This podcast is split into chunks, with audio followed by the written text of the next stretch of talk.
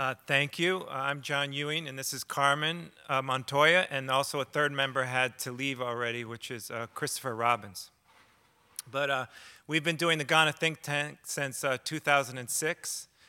we started as sort of a reverse development model where the U.S. was intervening in a lot of countries. We just started the Iraq War there, and we had also worked abroad doing development work, and this was sort of a critique of things, and we wanted to turn it sort of upside down.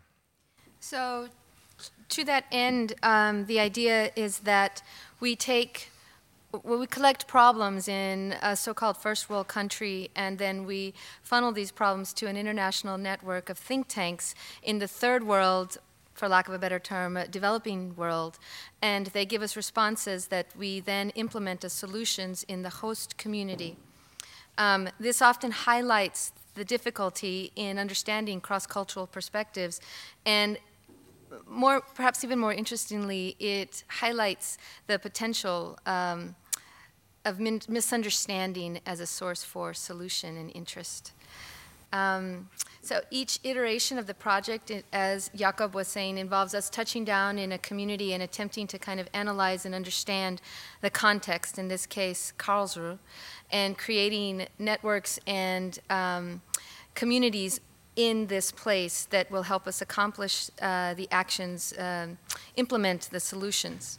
And so a lot of times that involves a lot of talking and meeting and, and making community maybe where there wasn't one before.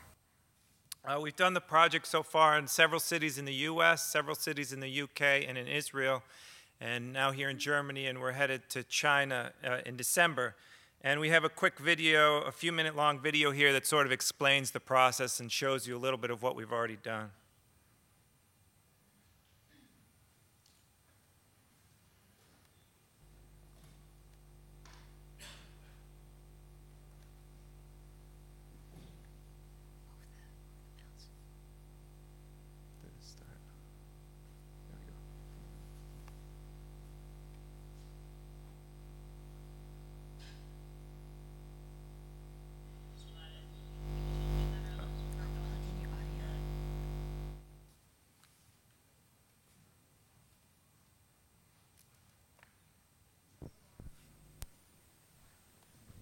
Um, and adults that are overindulged. Das Badische Staatstheater in Karlsruhe finde ich äußerst hässlich. How do we create less disparity between people who have money and people who don't have money? I am getting old and I want to be young. I am getting fat and I want to be thin. I would like to memorize the last episodes of my life and I'm losing my memory. I would, I would like to have sex instead of dreaming about sex. Well. Ja, was mich an Karlsruhe stört, das ist ein bisschen die Topografie. How do you find your passion? Liverpool City Council is composed of corrupt suits. The chance of being stabbed on the bus. I'm sick of installations not being interactive. The kids driving around with that crazy boombox in their trucks or their cars. My problem is that I'm never happy.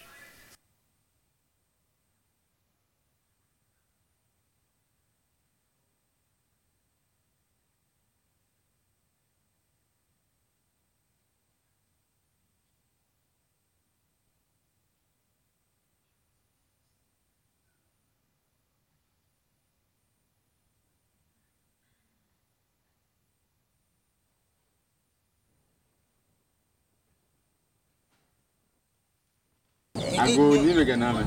Hago Temeka. Hago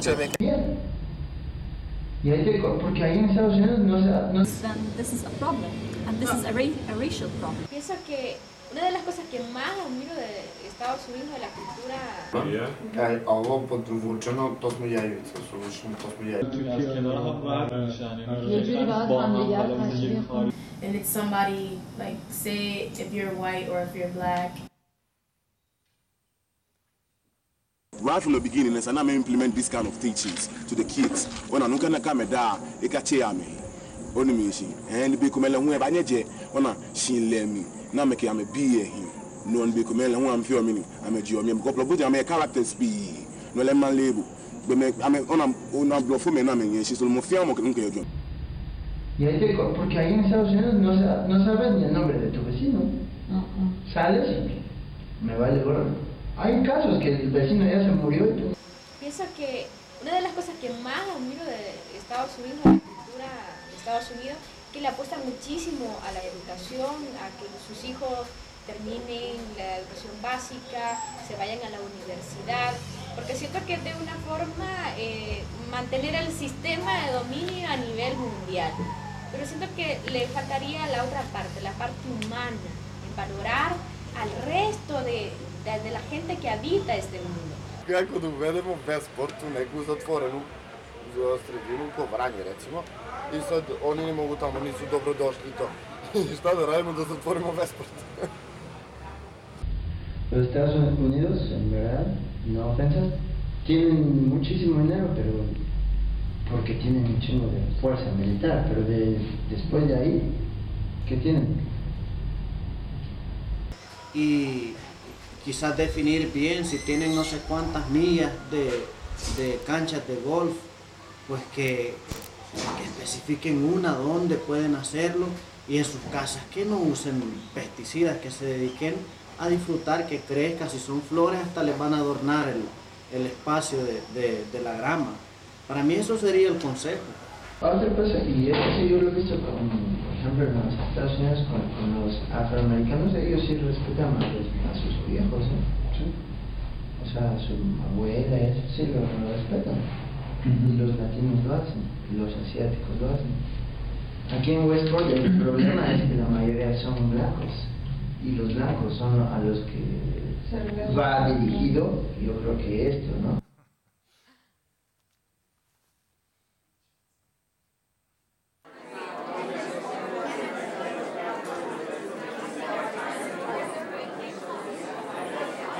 The solution that I um, read about was um, very interesting to me, and it was the it was the suggestion that we rename our dog Love.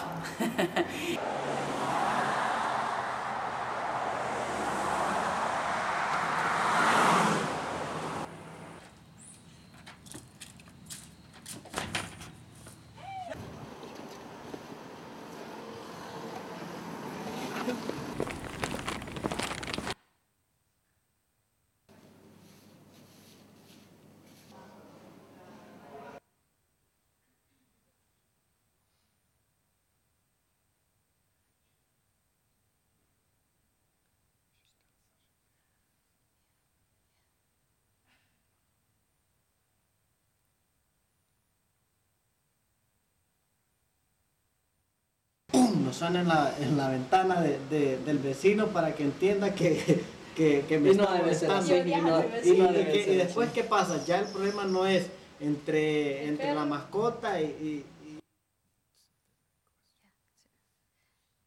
Are there any questions at this point about the process and how we do things, how we collect the problems? Uh, the way we actually collect problems is we set up mailboxes. We, there's postcards that people can submit their problems at the installation, and there's also an automated video booth. So a lot of these problems you saw came from a video booth where you can go and you push the button and you can give your problem, and then it gets sent to us. And as you can see, no problem is too big nor too small. Uh, we'll take anything.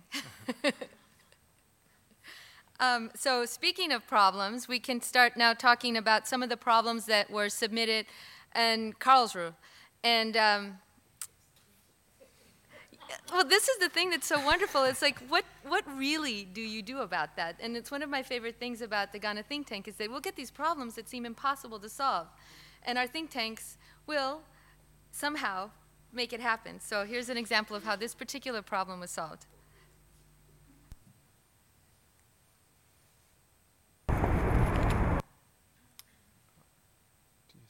I don't think so. Stop it? Sorry.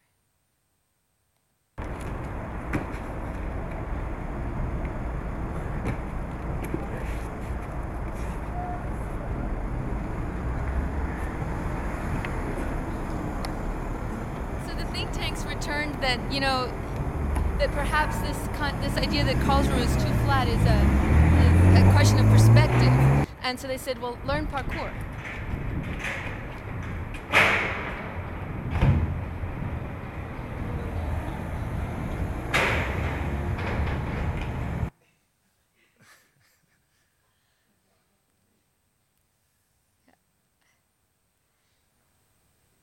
Um, so Sorry, the screen is really dark, so it's a little hard to see. Yeah, some of these it, I don't know if there's any way to make it a little brighter, but um, this is a little bit dark because it's from the opening night. Uh, one of the problems, uh, or the problem that was submitted here, is that the theater was really boring and didn't offer anything for young people. Uh, so a couple of the solutions came back and said that we should get community groups or street theater groups to, to do a more contemporary uh, kind of uh, theater. And in particular, we got back from Mexico that you should do a telenovela. So we picked up on that, and here's a little clip from the opening. Durch hier. Man nicht so ihr Yeah,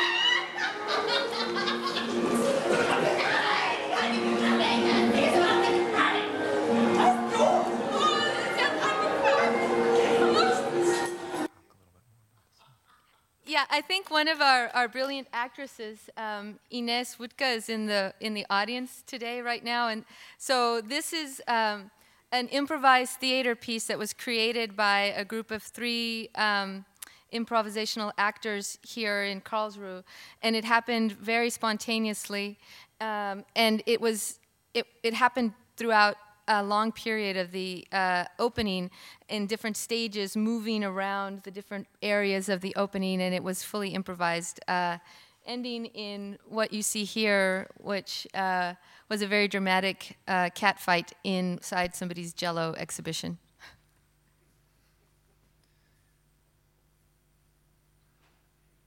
And it was quite exciting, by the way, and offered lots for young people.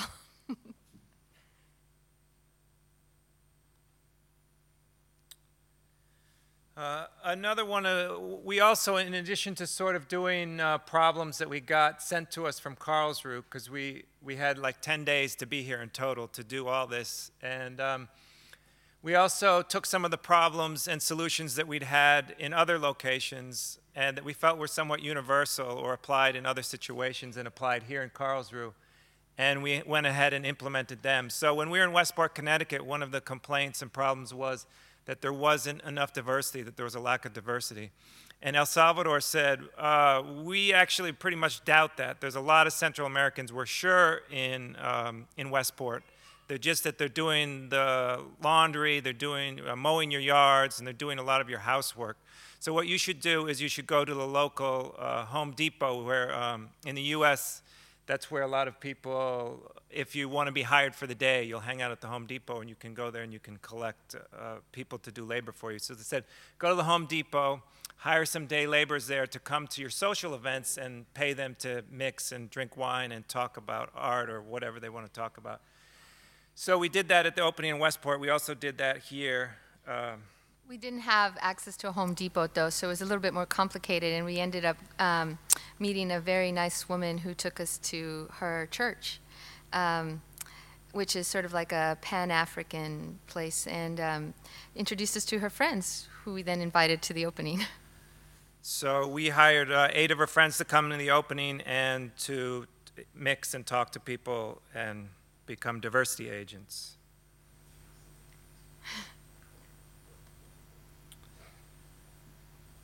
You want to say about chests? Uh, so uh, another problem we had solved from Cuba was in the U.S. There's a lot of neighborhoods that are very close together, and yet people don't talk. As you saw in, in the video there, you know, Mexico was saying people in the U.S. that sometimes they don't even know the neighbor if they died. Here in Mexico, we we may hate our neighbor, but at least we know their name and we know who they are. So uh, in Cuba, they said, well, it's a socialist, it's a class issue. And what you need to do is you need to set up some games in the park close by to where these two neighborhoods uh, cross or the border is and invite people to play chess. So this is um, the Baden-Schwaben kind of conflict or tension is something that we didn't know about, and as we sort of met people in the area, we were like, well, what are two groups that maybe might share some kind of uh, cultural or geologic border? And they said, well, the Schwaben and the Baden, and so. Um, this is the Karlsruhe version of the chess game. Uh, we also had other signs that we set up that were Turkish and German was another sort of setup that we had.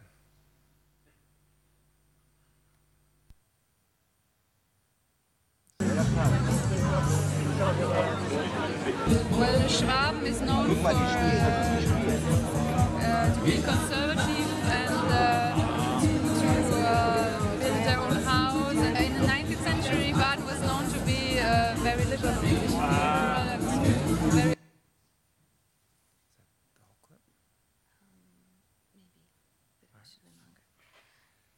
Uh, yeah, so it actually, we didn't get all the shots in here, but it actually ended up, we were at a beer festival and we ended up getting a pretty nice crowd there, and different people then took over for me and for the other people and, and went on for a couple hours. So we were pretty happy with the way that solution turned out.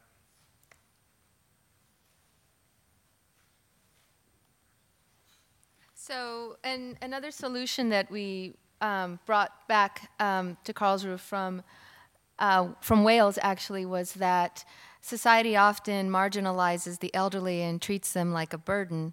And um, the solution that Iran came to us with was that in order to fight this, we have to collect uh, funny, dirty stories from the elderly. Uh, so, so we did. Uh, this is a senior tea at uh, Noah's Ark, uh, somewhere in Karlsruhe, and these ladies were very naughty. And, um, their audio will be available to listen to it on the structure in the installation. It was a great time. Uh, what, what was the issue? Um, so you guys saw this also. Um, El Salvador and Mexico were talking about how Westport was complaining that people poison the water and the land with pesticides trying to kill weeds. And so the response to that was um, learn to love dandelions. So we loved dandelions here in Karlsruhe, and um, I went and dug them up from other places and planted them in a bed outside.